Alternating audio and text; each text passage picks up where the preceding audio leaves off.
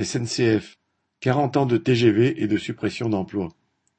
En septembre 1981, le premier train à grande vitesse circulait sur la ligne Paris-Lyon, et Macron est venu donc se mettre en scène en gare de Lyon à l'occasion de ses quarante ans du TGV.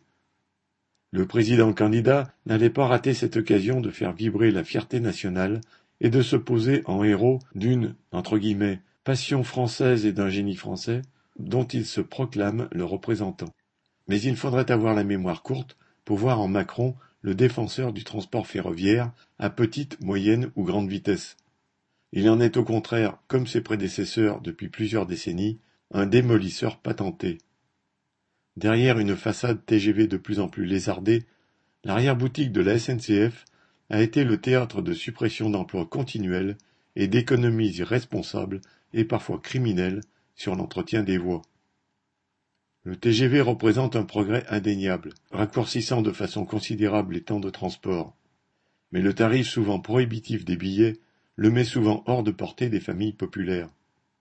Plutôt que de rendre le TGV et les trains à grande distance accessibles financièrement, le transport low cost par bus a été mis en avant.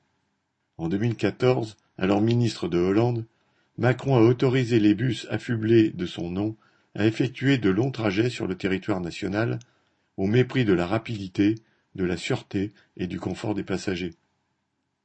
Dès les années 1980, alors même que le transport TGV connaissait un essor, il était hors de question pour la bourgeoisie de permettre à l'État, ou plutôt à la SNCF, de financer le développement de lignes à grande vitesse et en même temps d'entretenir de façon décente le réseau classique. L'entretien des lignes, tant de banlieues parisiennes que régionales ou interrégionales, a donc été sacrifié. Le nombre de voies renouvelées était divisé par deux par rapport aux années 1970. Une grande partie du réseau est alors devenue obsolète, suivant les termes d'un audit de 2005.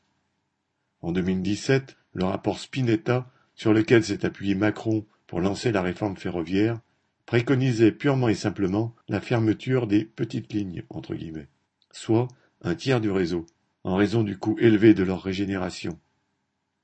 Devant le tollé d'élus, d'usagers et la mobilisation des cheminots, cette recommandation n'a pas été mise en œuvre et des travaux ont été programmés qui ne font que stopper le vieillissement des infrastructures.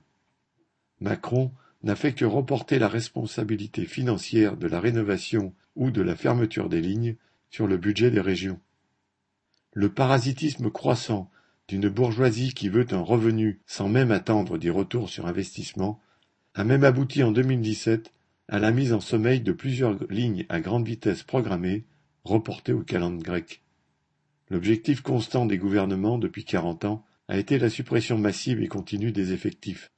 En 1981, 248 000 cheminots travaillaient à la SNCF. Il n'y en a plus que 136 000 aujourd'hui. C'est une hécatombe de 112 000 emplois supprimés. Jusqu'à présent, cela résultait surtout du non-remplacement des départs en retraite.